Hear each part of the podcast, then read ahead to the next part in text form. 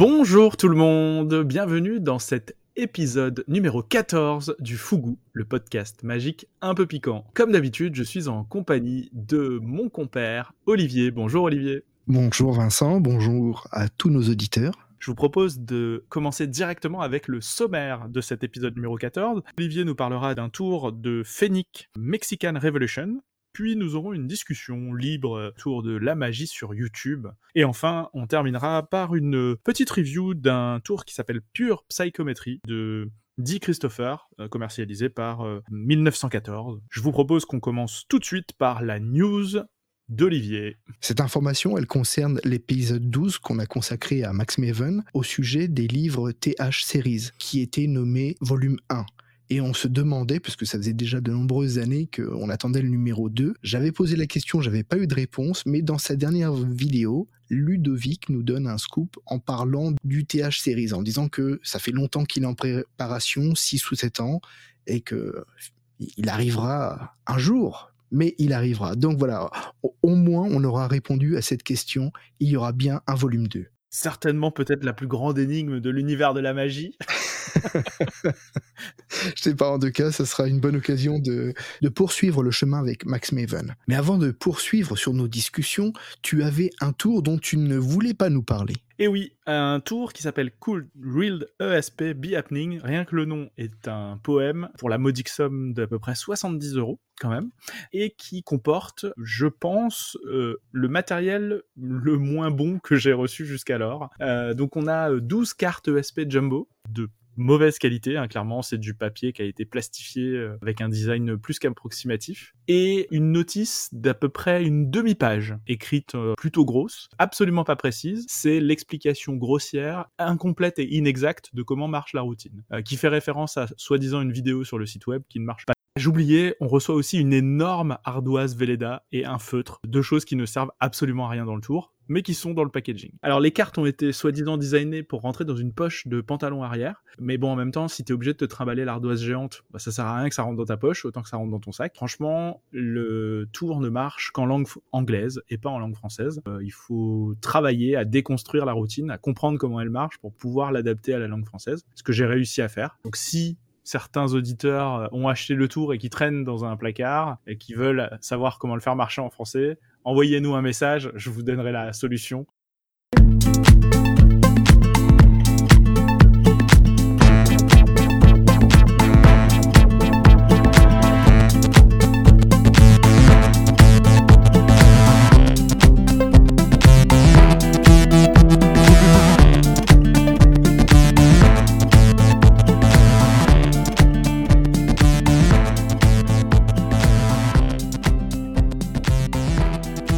Alors, je te propose qu'on enchaîne avec quelque chose par contre qui vaut le coup euh, d'être exploré. Tu voulais nous parler de Mexican Revolution. De Phoenix. Alors tu vas me demander comment suis-je arrivé à ce tour? Eh bien en fait, euh, c'est suite à l'acquisition d'entourage de Gordon Bean, je me suis intéressé à cet auteur et j'ai voulu trouver d'autres tours euh, auxquels il aurait participé. Et c'est comme ça voilà que je suis arrivé sur Mexican Revolution. Parce qu'il faut savoir que dans cette routine, il y a un bonus qui s'appelle Jaywalk qui reprend un peu le même principe de Gordon Bean. Mais bon, on reviendra à ça dans un petit moment. D'abord, euh, Mexican Revolution, de quoi s'agit-il? C'est un tour de petit paquet avec quatre valets. Donc vous les présentez à votre public et euh, lorsque vous égalisez votre paquet, vous pouvez constater qu'en retirant la première carte, un des valets s'est retourné puisque à présent il y a un dos bleu qui est visible. Vous posez vos cartes dans votre main de donne en escalier. On voit donc euh, trois valets et un dos bleu, vous passez votre main libre par-dessus et instantanément un deuxième valet se retourne. Vous avez donc à présent deux valets face visible et deux dos bleus face en l'air. Vous extrayez le valet supérieur que vous passez au-dessus de vos cartes. À nouveau, un valet se retourne. Le dernier valet qui vous reste en main, vous le glissez sous les trois autres cartes. C'est à présent le seul qui est face visible, vous secouez votre main, le dernier valet vient de se retourner. Vous prenez un des valets, vous le retournez face en l'air. Vous refermez votre étalement et là, lorsque vous reprenez les cartes, enfin vous les reprenez, lorsque vous les étalez, tous les valets sont revenus face en l'air. Et non seulement ils sont revenus face en l'air, mais en plus ils ont changé de dos puisqu'à présent ils ont des dos rouges. trois climax, assez peu de, assez peu de temps passé finalement. Il y a, il y a très peu de manipulation finalement. À chaque fois, c'est je pose ma main devant, ça se retourne trois fois de suite, et juste une fois, je, je change le, le, valet, le valet de place, c'est ça hein? Oui, oui, oui, oui c'est ça. Donc, tu les as vus tout d'abord face en l'air et mis à part le dernier que tu vas retourner, enfin que tu vas retourner, non, que tu vas glisser sous le jeu, et dans le mouvement de le pousser, il va se retourner. On est sur un effet de petit paquet, on est clairement sur du close-up, on est sur quelque chose que les gens vont, vont voir de près, donc euh, il y a un effet euh, fort de la magie euh, dans ces cas-là. Qu'est-ce qui t'a convaincu sur ce tour? Bah, C'est justement ce retournement très visuel, très rapide, très visuel, parce que tu donnes pas l'impression d'avoir touché quoi que ce soit, tu recouvres vraiment avec ta main et ça s'opère oui, automatiquement, oui. Ça ressemble vraiment beaucoup à une routine euh, de John Bannon qui s'appelle, euh, il me semble que c'est les vallées acrobates, c'est dans son dernier livre dans Impact où euh, tu as une série comme ça de, de vallées qui se retournent, mais la différence, elle est que tu es obligé de faire des manipulations avec les cartes pour chaque retournement. Et donc, tu es obligé de refaire un comptage.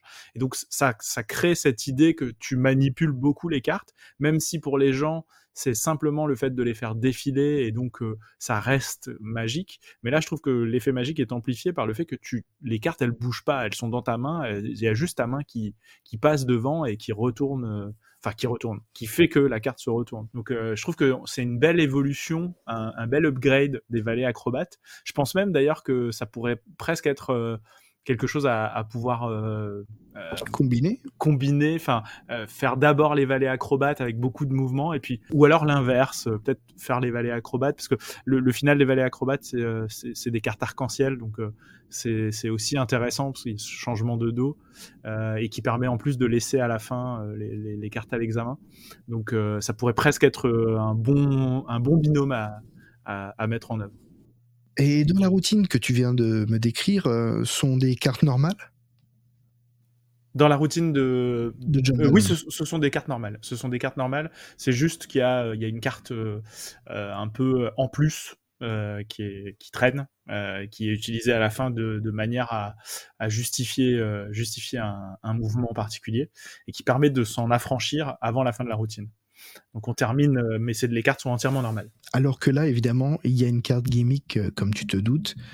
Une carte gimmick qui, dans sa conception, est pas franchement nouvelle. Je l'avais déjà vu dans des jeux gaffes, des choses comme ça, qui a un aspect visuel qui rend bien. Ça choque pas. En revanche, ce n'est pas le cas du gimmick utilisé pour la routine bonus Jaywalk. En fait, c'est une routine de Bonto qui se fait avec quatre cartes. Ces quatre cartes qui sont face cachée et vous expliquez que vous avez donc un valet et trois jokers. Vous montrez le valet ouvertement, vous le mettez avec les jokers et vous expliquez que ça va être un peu compliqué pour le spectateur de retrouver la carte. Alors vous vous proposez de lui montrer où se trouvent les jokers. Vos quatre cartes sont donc dos visible étalé dans votre main en escalier. Vous passez votre main, un premier joker se retourne. Vous refaites la même opération deux fois de suite, et un deuxième et un troisième joker vont se retourner. Il ne reste plus qu'une qui est face cachée, évidemment, le valet. Vous refermez votre étalement, vous lui dites, bon bah écoutez, maintenant ça va être très simple, tu vas pouvoir retrouver facilement ta carte, vous proposez de commencer le bon taux, vous réétalez les cartes et là, cette fois, elles se sont à nouveau retournées. Toutes sont dos visibles. À présent,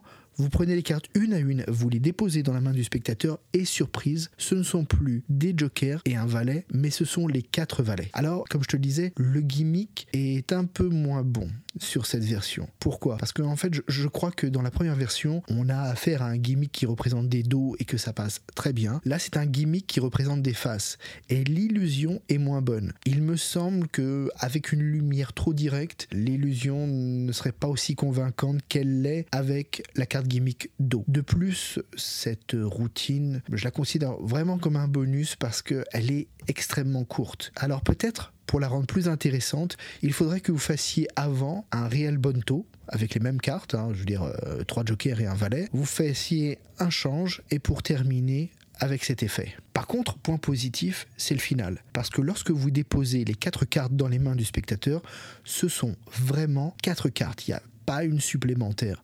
Alors évidemment, il y a un peu de management euh, de votre spectateur parce que il faut l'empêcher de faire ce que vous n'aimeriez pas qu'il fasse. Mais bon, ça, ça reste du management normal. Il n'y a pas vraiment de risque. On est clean, on finit avec quatre cartes. C'est vraiment le point fort de cette routine. Quant au prix, euh, cet article est vendu pour la somme de 16,95 euros. Ouais, on peut dire 17 euros quoi. Conclusion, c'est une routine que tu recommandes. C'est une routine que je recommande parce que visuellement, c'est euh, des transformations euh, ultra rapides. Après, bon, il faut que vous ayez envie de ce genre d'effet. Mais sinon, comme tu le disais tout à l'heure, hein, au lieu d'avoir des, transformations, des, des, changements qui se font après des comptages et des mélanges et des choses comme ça, là, c'est vraiment à vue. Donc, si c'est quelque chose qui vous intéresse d'avoir cet aspect visuel, rapide, alors c'est une routine qui est faite pour vous.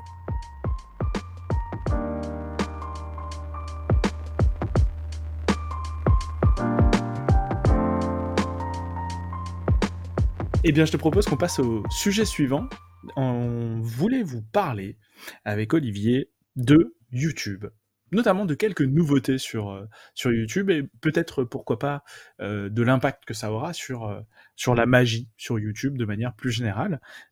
Oui, en fait, je m'interrogeais sur l'avenir de la magie quant à YouTube parce que on voit des évolutions sur ce qui est la monétisation donc alors pour des gens comme nous qui faisons ça pour le plaisir, on se pose pas la question. Mais des gens qui auraient envie de vivre de ça, je vois pas trop comment les magiciens pourraient euh, s'en sortir financièrement sur cette plateforme. On parle de potentiellement euh, la rémunération que YouTube permet d'avoir avec euh, les vues de ses vidéos. C'est ça. Hein oui, oui, tout à fait. Je pensais à, par exemple, quelqu'un qui fait beaucoup de vidéos comme euh, Alexis, qui a lancé son Patreon, et je me demande pourquoi cette démarche. Parce que je pense que les rémunérations YouTube sont pas suffisantes pour les magiciens. Dans le sens où la magie, c'est déjà une niche. Si tu fais de la magie en français, alors tu restreins encore un petit peu plus ton public, à part avoir des partenariats avec des créateurs et parler de leurs produits, sinon vivre de, de cette passion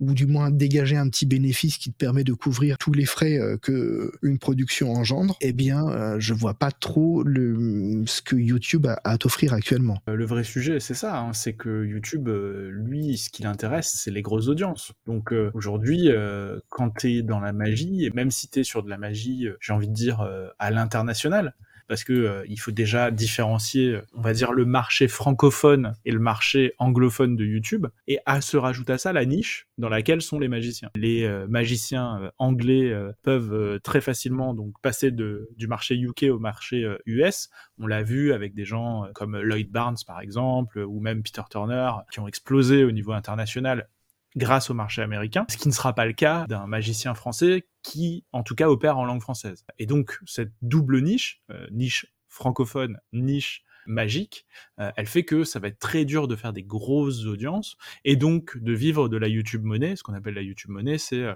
ce que YouTube reverse de ses, on va dire, de ses bénéfices publicitaires ou de son chiffre d'affaires publicitaire aux créateurs de contenu oui, euh, c'est très dur. Donc euh, aujourd'hui, on le sait, même les très gros youtubeurs peuvent gagner beaucoup d'argent par rapport à des personnes lambda, mais ne gagnent pas la majorité de leur rémunération grâce à la YouTube monnaie. En magie, on peut imaginer qu'il y ait des sponsors. Euh, je pense à des producteurs ou des boutiques qui sont des sponsors assez naturels, mais ça reste un marché de niche, donc avec un nombre de sponsors plutôt niché. Ensuite, bah, les dons via les différents systèmes de donation, donc que ce soit Patreon euh, ou autre, il y en a, il y en a quelques autres, Tipeee euh, notamment.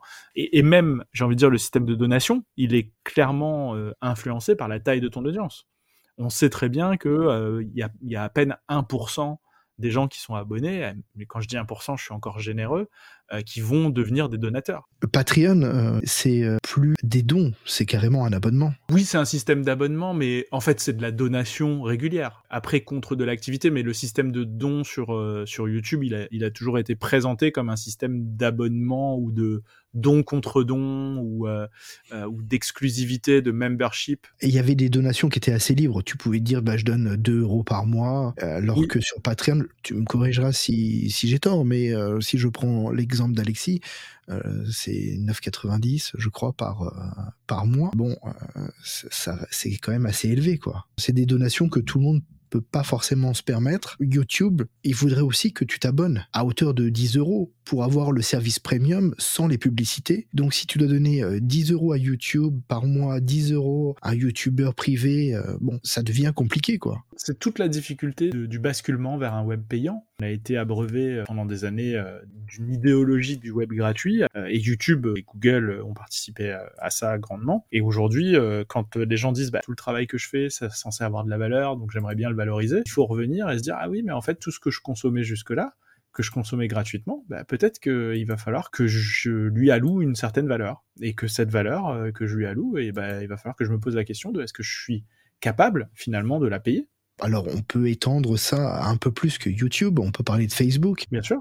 Auparavant, on avait des sites, on avait beaucoup de créateurs de sites, et puis il y avait des contraintes parce qu'il fallait le, maintenir, parce qu'il fallait payer euh, un nom de domaine, un hébergement et tout ça. Et puis euh, sont arrivés euh, Facebook en disant bah ouvrez votre page chez nous, c'est gratuit. Et maintenant dès que tu veux faire la promotion de ton site, on te dit bah maintenant il serait temps de payer pour promouvoir, pour toucher plus de personnes. T'as beau avoir 1600 abonnés, et ben les 1600 ils reçoivent pas tes informations. Si tu as un tiers qui reçoit ton info, tu dois t'estimer content. Je comprends, hein, parce que moi j'ai toujours, je me suis toujours dit, ça s'arrêtera il faut bien que les gens y gagnent. Alors il y a la publicité, certes, mais au bout d'un moment, il faut que ces entreprises gagnent de l'argent. Et je crois que malgré ça, même sans les abonnements, elles réussissent à gagner de l'argent. Le fait est que aujourd'hui, je ne vais pas pouvoir donner 10 euh, euros à Facebook, 10 euros à un, magicien que je suivrai, 10 euros à un autre, euh, à YouTube. Enfin, c'est trop compliqué. Et moi, en tant que consommateur YouTube, je m'intéresse pas qu'à la magie. Tu vois, il y a plusieurs domaines et je peux pas donner à tout le monde. Oui, bien sûr.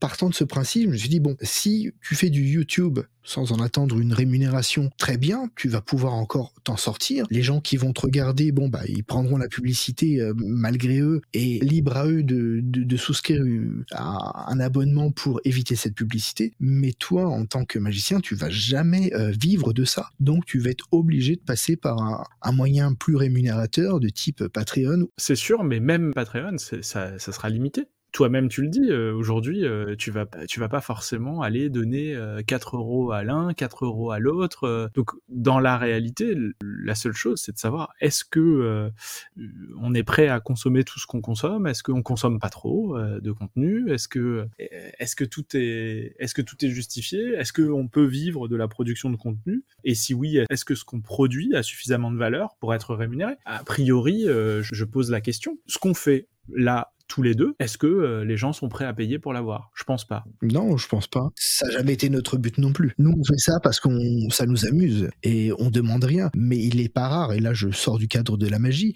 j'entends des gens qui disent Ah, je viens d'acheter pour 1000 euros de matériel et je, je veux pas être de ma poche. Alors, je vous fournis de l'amusement ou, ou, des informations et euh, j'entends que vous contribuez à l'achat de mon matériel. Mais euh, j'ai envie de lui répondre Excuse-moi, je t'ai pas demandé de faire des vidéos quoi. Bah, c'est exactement ça. C'est, euh, j'ai envie de te dire, la vidéo que tu vas produire, soit elle a suffisamment de valeur pour que les gens soient prêts à la payer, soit elle en a pas. Et à ce moment-là, bah, du coup, personne ne va l'acheter, et donc euh, ça, ça ne restera que de la vidéo d'amusement. La grande majorité de ce qui est produit et je parle pas que de l'univers de la magie, hein, je parle de plein d'autres univers, mais en magie c'est aussi vrai, euh, n'a pas euh, la valeur euh, qu'on pourrait attendre. Enfin, je suis désolé, aucune des vidéos de magie que j'ai pu voir ne mériterait de payer et de s'abonner pour pour avoir ce type de vidéo. Ça n'est pas suffisamment intéressant, ça n'est pas suffisamment travaillé, ça n'est pas suffisamment poussé pour avoir un quelconque intérêt, si ce n'est de soutenir le créateur qu'on aime bien, et, ça s'entend parfaitement, mais je ne connais pas de contenu, et pourtant j'en consomme beaucoup, euh, qui mérite d'être acheté. Le, risque, c'est de voir euh, les bons créateurs s'en aller et que YouTube, ça devienne euh, une boîte un peu vide, quoi. Je pense pas. Je pense que les bons créateurs, soit, soit ils sont vraiment des bons créateurs et donc ils ont un, un esprit aussi de la magie qui est euh, euh, qui est de d'échanger, de, partager, de faire les choses. Soit ce sont des gens qui ont vocation à gagner euh, leur vie avec la magie. Et je dis pas qu'on peut pas vouloir gagner sa vie et être un bon créateur. Je dis juste que à ce moment-là, leur place est pas sur YouTube, elle est ailleurs. Et du coup, ils s'en iront certainement. Mais il y aura toujours des gens qui seront des bons créateurs et qui auront envie de partager, d'échanger, de proposer euh, des, contenus, que ce soit euh, de la magie pure, que ce soit de la critique, que ce soit euh, du partage d'informations, peu importe, mais je pense qu'il y aura toujours des gens avec, avec l'envie communautaire, et puis bah, il y aura ceux qui ont pas l'envie communautaire, mais qui ont l'envie financière et qui ont ailleurs. et, ces deux voies totalement respectables qui cohabiteront, comme elles cohabitent déjà d'ailleurs. Il y a des gens qu'on voit pas sur YouTube euh, qui, qui produisent plein de vidéos euh, en VOD euh, à, à, acheter à 5, 10, 12, 14 balles sur, sur Penguin Magic ou autre. voilà. Et là aussi, c'est pas forcément de la qualité. c'est pas toujours de la qualité non plus, c'est sûr. Si tu le souhaites, je pense qu'il est peut-être temps qu'on passe à un autre sujet et que tu nous parles de pure psychométrie.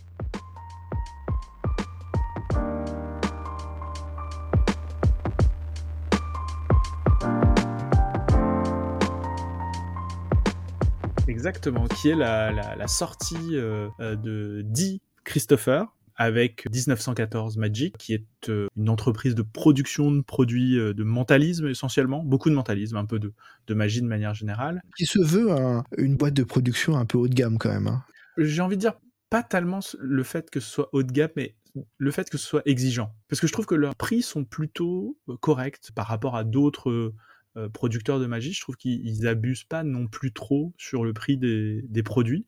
Euh, mais par contre, ils sont exigeants sur la qualité de ce qu'ils sortent. Ils sortent des produits euh, en général avec euh, un matériel de très bonne qualité et surtout des vidéos d'apprentissage qui sont plutôt de très très bonne qualité. Donc euh, je dirais que c'est plus que haut de gamme, c'est plutôt une maison de production exigeante. Et donc ils ont sorti de manière assez, alors pas confidentielle, mais je trouve qu'elle n'a pas été très remarquée. Et en plus, elle est même pas très mise en avant sur leur site web, un set de euh, psychométrie. Donc, euh, pour ceux qui ne savent pas ce qu'est la psychométrie, c'est une des disciplines, on va dire, du, mentalisme, en tout cas un des grands euh, euh, types de tours qu'on retrouve en mentalisme, où euh, un mentaliste va proposer à des spectateurs de mettre dans des, compartiments opaques. Alors, ça peut être des boîtes, ça peut être des sacs, ça peut être, enfin voilà, tout ce qui peut contenir un objet et être opaque. Traditionnellement, c'est souvent des enveloppes. On peut aussi avoir de la psychométrie avec des enveloppes, c'est vrai. Et, euh, et il va euh, du coup collecter ces, contenants avec euh, les objets à l'intérieur, et il va être capable, sans avoir vu qui a mis quoi dans quel contenant, de remettre les objets à leur propriétaire. Donc l'histoire veut que ce soit grâce à la captation d'une certaine forme d'énergie. Donc ça c'est toute l'histoire autour de la psychométrie qui, qui, est issue hein, des séances spirit hein, d'ailleurs qui devait avoir lieu dans les années je dirais peut-être dans les années 30, mais je me, je me trompe peut-être. Je suis pas spécialiste.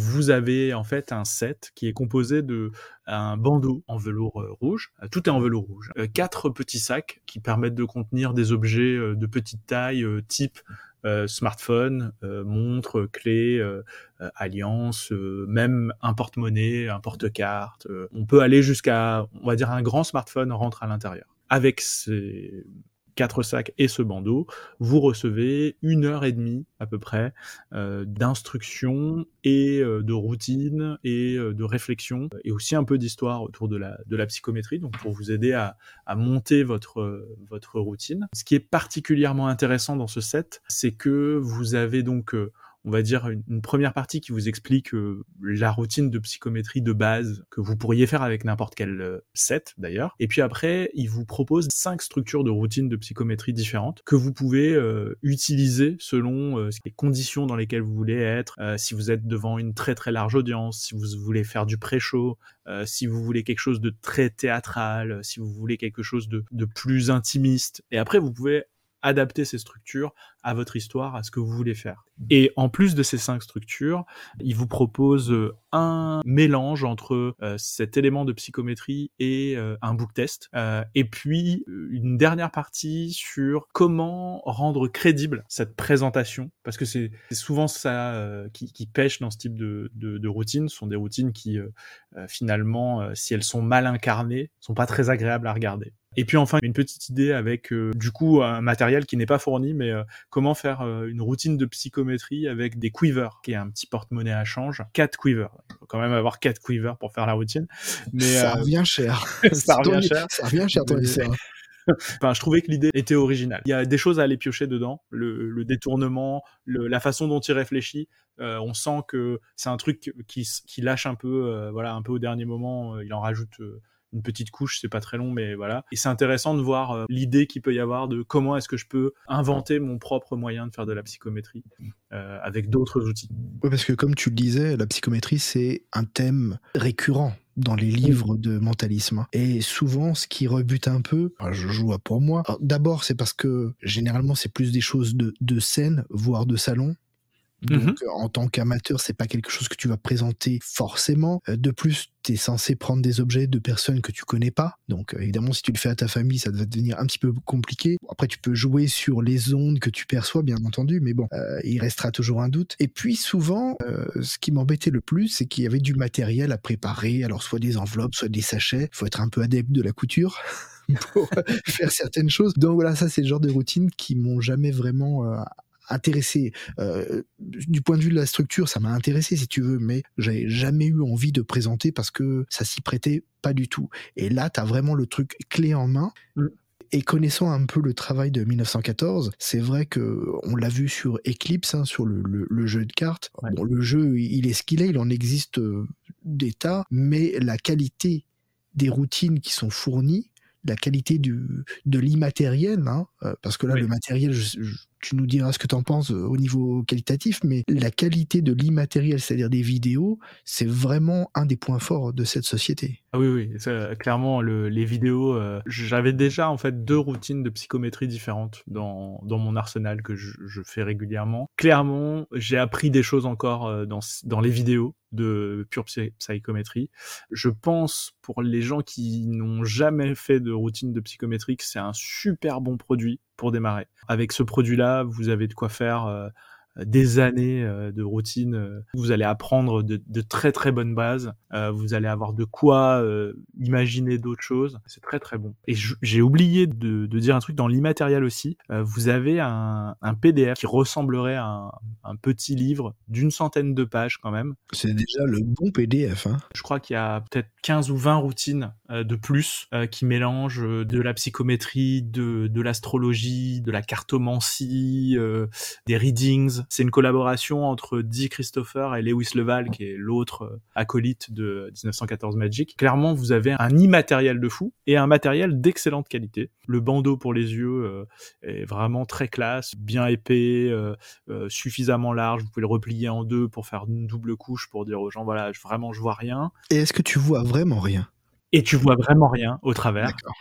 Euh, puisqu'on utilise une autre technique euh, pour euh, ceux qui connaissent les techniques de mentalisme plus classique. on va plus classique, on est sur du gypsy peak. Voilà, le nom est, lâché. Et puis les sacs sont très bien conçus. On va le dire, ils ont un marquage. Hein, c'est pas un secret pour personne. La psychométrie, ça marche comme ça.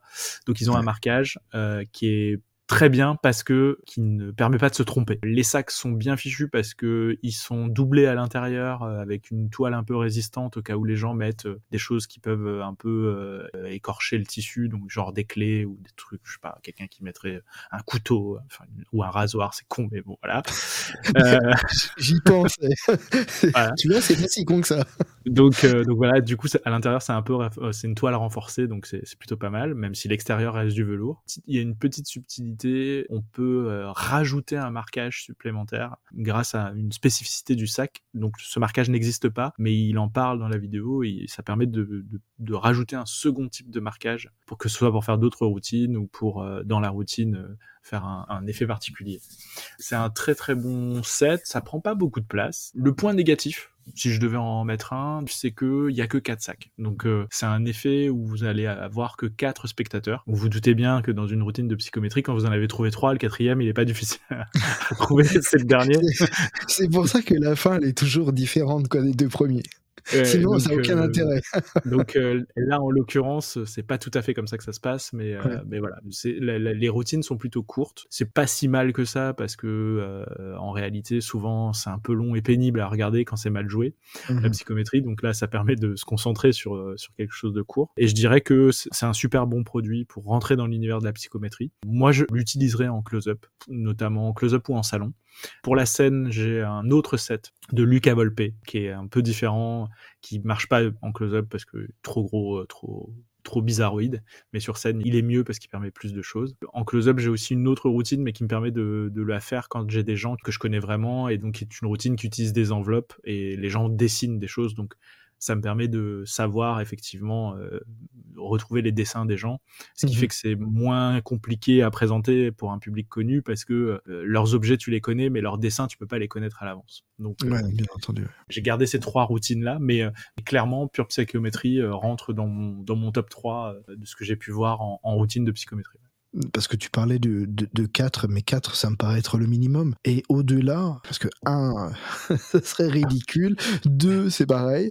Et 3, ça serait vraiment le minimum du minimum pour que l'intérêt commence à être un, Ouais. bon. C'est c'est 4, quoi. Et au-delà, 5, ça, devient, ça commence à devenir ennuyeux. Ou alors, il faut que tu apportes vraiment des, des, des idées euh, auxquelles personne n'a encore pensé. En tout cas, que j'ai pas encore vu. Il faut de la variation pour, euh, pour avoir cinq spectateurs. Dans ma routine de, de psychométrie avec des enveloppes, j'ai cinq enveloppes. Et en fait, j'ai une variation progressive jusqu'à euh, euh, la dernière enveloppe que je n'ouvre jamais, mais que je peux révéler, en fait. Mhm. Et du coup, en fait, on commence par euh, j'ouvre une enveloppe, je, je- j'analyse euh, ce qu'il y a dedans et je peux retrouver la personne. Euh, ensuite, euh, j'ai plus besoin d'ouvrir les enveloppes, mais juste en ressentant, euh, je peux les attribuer. Et je termine par j'ai même pas besoin de la dernière enveloppe, elle a déjà été euh, jetée. Euh, Je, par contre, je suis capable de reproduire ce que la personne a fait. Euh, Donc, il y a un- une montée un crescendo. ouais. Pareil sur sur la routine de de Luca, Luca Volpe, euh, il y a cinq spectateurs, mais comme il y a différentes façons de prendre l'information, euh, il y a des informations visuelles. euh, donc euh, au début tu fais visuellement, après tu fais non visuellement, après tu fais, tu finis par quelque chose d'assez théâtral, d'assez scénique. Les deux derniers en fait tu les révèles en même temps. Vu que tu as déjà pas mal de matériel. Deux questions en une en fait. hein. D'abord c'est le prix et qu'est-ce qui t'a attiré? Pourquoi tu l'as acheté? Alors que tu es déjà équipé apparemment, je veux dire. Alors, pour répondre à la, la première question, qui est la question du prix, euh, c'est hyper abordable, je trouve, comme set de psychométrie, c'est 57 euros. Ah oui c'est je trouve ça euh, très abordable. Ensuite, pourquoi est-ce que je l'ai choisi? Tout simplement parce que je voulais un, set euh, sous forme de sac, mais celui de Luca Volpe, euh, les sacs sont tellement bizarres que c'est très très dur à utiliser en dehors de la scène en fait. En close-up, euh, si t'amènes ça, les gens vont dire mais c'est quoi ce truc? C'est vraiment bizarre. Pourquoi tu me présentes ça? C'est très gros, c'est très imposant. En close-up, ça marche pas bien. Donc, euh, je voulais un, un set de close-up. Alors, euh, certains auraient pu me dire, bah, t'aurais pu te faire ton propre set. Euh, t'aurais été chez une couturière. Voilà, c'est ce que je disais au début quoi. Voilà. Mais, euh, mais du coup, un, j'ai pas de couturière. Deux, j'avais la curiosité aussi de voir ce que pouvait proposer Dick Christopher, connaissant la, la qualité de leurs instructions. Et rien que pour ça, bah, je trouve que ça vaut le coup. Alors 57 euros, excuse-moi de revenir là-dessus, mais c'était le prix précommande, non? C'est le prix qu'ils vendent euh, actuellement sur leur site web. Ah sur leur site web, d'accord. Ouais, ouais sur leur là, site je- en direct. ouais. Je regardais déjà, je regardais dans des boutiques pas chères et je les voyais déjà à 65 euros. Bon, ça reste raisonnable, mais c'est un petit peu plus cher. Quoi. Mais euh, si vous allez sur leur site, il est vendu à ce prix-là. D'un point de vue technique, ils apportent rien. Pour les gens qui cherchent une nouvelle méthode, la méthode, elle est euh, exactement la même que pour tous les autres sets de psychométrie. Euh, donc, pas de nouveauté sur ce côté-là. Par contre, des très belles constructions de routine. Ça, euh, je trouve que c'était hyper intéressant. Ça permet de, de se cultiver aussi sur le sujet. Ah, tu vois, je, je suis étonné parce que je m'attendais à plus. quoi. J'avais pas vérifié les prix. J'ai vu le matériel. je- Bon, comme je le disais, je me suis pas tourné euh, sur ce produit parce que c'est pas quelque chose que je présenterais. Et, et j'imaginais que ça serait peut-être euh, le double, tu vois. Ouais. Mais Donc, ça, euh, aurait, ça aurait pu être beaucoup plus cher, clairement. Que bon bah écoute agréablement surpris. Bon, moi je me sens un petit peu minable avec mon tour à 16,95 où j'ai l'impression que j'avais pas grand chose à dire si ce n'est que les, les cartes euh, euh, changeaient visuellement. Bon alors euh, je me dis que euh, là on en a eu un petit peu pour toutes les audiences hein, que ce soit Ah bah là, du close-up carte pure magie ou alors du mentalisme. Bah, écoute je crois que on arrive au terme de ce 14e épisode J'espère que ça vous aura plu à tous, vous qui nous écoutez.